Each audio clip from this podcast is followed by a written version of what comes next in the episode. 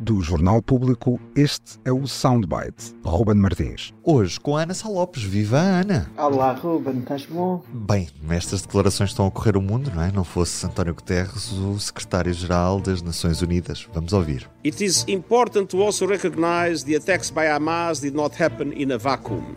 The Palestinian people have been subjected to 56 years of suffocating occupation. Ana, Guterres esteve bem em dizer que era importante reconhecer que os ataques do Hamas não, não acontecem do nada. Eu acho que sim, acho que, ele, acho que António Guterres esteve muito bem mesmo. Só que, como vivemos tempos de total extremismo de posições, de facto, ignorar todo o passado eh, é, é um, uma coisa inacreditável. Eh, limitou-se a falar da ocupação, quer dizer, é aquela ideia de que agora passou-se a ver o mundo a preto e branco. Por contexto é perigoso. Ou seja, António Guterres limitou-se a pôr contexto. Claro que criticou, fez uma brutal crítica aos ataques do Hamas, aos carniceiros ataques do Hamas de 7 de outubro. O problema é que, como se proibiu agora, os discursos têm que ser sempre a preto e branco, deixou de haver cinzentos, hum, como se o mundo fosse todo a preto e branco.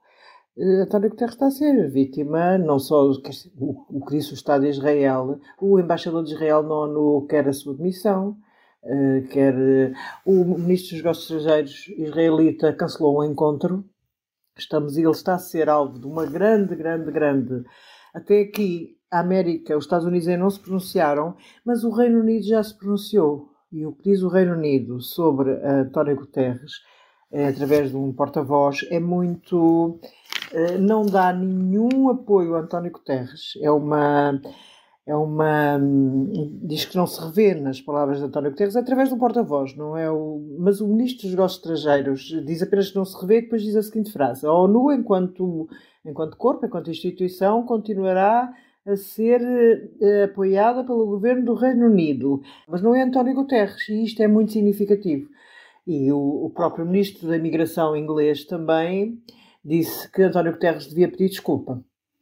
Uh, isto demonstra, e depois também houve o ministro e o Matteo Salvini também veio, ainda não ouvimos o que diz o, uma posição dos Estados Unidos da América sobre o discurso de António Guterres, mas acho que a situação de António Guterres agora passou a ser muito complicada dentro das Nações Unidas, como presidente. Os críticos dizem que isto pode ser um equivalente a dizer, por exemplo, que os ataques do 11 de março de 2004 também não aconteceram do nada, ou o 11 de setembro de 2001 também não aconteceu do nada. Isto é comparável, dizer esse tipo de coisas? Ouvir o discurso de António Guterres na íntegra percebe-se completamente que ele não é nada absoluto meigo com o que se passou em 7 de outubro não acho que haja possibilidade de, de, de vir com, com, uh, com comparações com setembro que não fazem sentido nenhum para mim nesta altura, embora haja muito. Uh, agora, neste momento, compara-se ao Holocausto, o 7 de outubro. As comparações uh, deviam ficar no, no seu sítio. Discutir esta questão de, do, do ataque horrendo que fez o Hamas, passando um pano com o que foram os últimos anos na, na, na Palestina. Aliás, Israel inventou o Hamas. O Hamas é um grupo terrorista e é um grupo absolutamente. Uh, é um grupo no respeito aos direitos humanos, é um grupo que quer extinguir o Estado de Israel.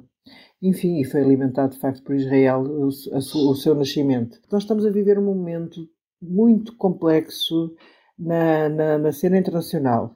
O facto de, neste momento, independentemente de eu concordar absolutamente com António Guterres, mas António Guterres já não ser um interlocutor para a paz, as Nações Unidas já não ser o interlocutor da parte do, do, de Israel, isto é muito complexo. Eu não sei se António Guterres eh, vai conseguir manter o seu posto de secretário-geral da ONU.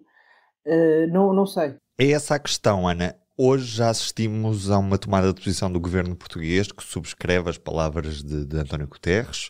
Já assistimos a alguns líderes europeus, assim de cabeça estou-me a lembrar também do líder espanhol que subscreve o que disse Guterres. Terá mesmo Guterres o seu lugar em risco depois do que disse nesta terça-feira? Acho que pode ter, eu acho que ele pode ser forçado a uma demissão. Ou melhor, ele próprio achar que neste momento já não contribui para a solução mas porque a solução é a paz, Eu acho que as, as palavras dele foram todas em função da paz. Na minha opinião, eh, foram completamente em função da paz. O problema é que uma das pessoas que poderia ser um intermediário no conflito não é considerado uh, pela uma das partes, é considerado por uma das partes como estando aliado à outra, erradamente, erradamente, totalmente errado. Obviamente que Guterres não é apoiante do Hamas, e isso ficou absolutamente claro no seu discurso, só que como as, as posições estão, estão, estão extremadas, neste momento, quem diz que neste momento na faixa de Gaza se vive uma situação humanitária tenebrosa, os hospitais estão todos fechados, é considerado pró-Hamas. Estamos neste, neste momento da discussão, o que é absolutamente triste. Há bocado estava a ouvir o, Jorge Moreira da Silva, que presida uma das organizações da ONU, a dizer que nos devíamos, eh, não devíamos estar a ligar tanta importância às palavras de António Guterres, mas a discutir, à discussão sobre, sobre as palavras, mas ao, ao, de facto ao desespero humanitário que se passa neste momento em Gaza, os hospitais já não têm luz, portanto estão a fechar, estão a fechar os hospitais, eh, e isso é verdade. Agora, estás-me a perguntar se António Guterres vai sobreviver.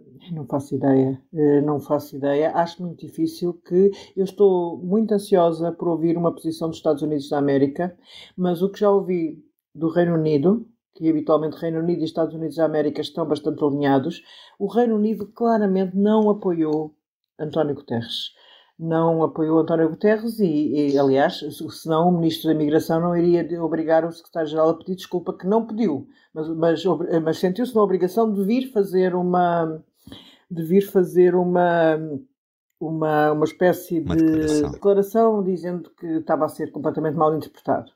Estava. Vamos ver se os Estados Unidos não deixam as Nações Unidas também num pântano, obrigando António Guterres a demitir-se. Eu acho que a situação é muito complexa para António Guterres neste momento.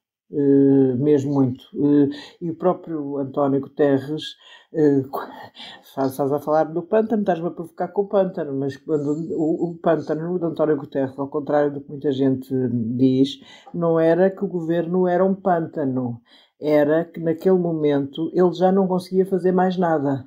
Sim, e essa é a questão. Nas Nações Unidas, o que é que Exatamente. ele conseguirá fazer a partir de, desta quarta-feira, a partir destas palavras? Na realidade, o Pântano 2001 em Portugal era ele que não tinha maioria absoluta, já não tinha condições de governar mais porque não tinha apoio. Neste momento, a falta de apoio internacional pode ser um, uma, uma, da, uma da situação que pode levar à admissão.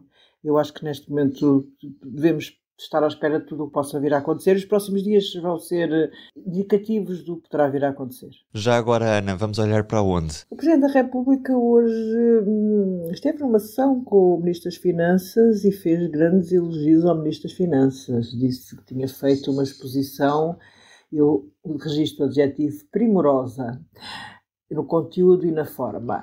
O Presidente da República já disse muito bem do orçamento, mas está claramente com uma fantástica relação com o Ministro das Finanças.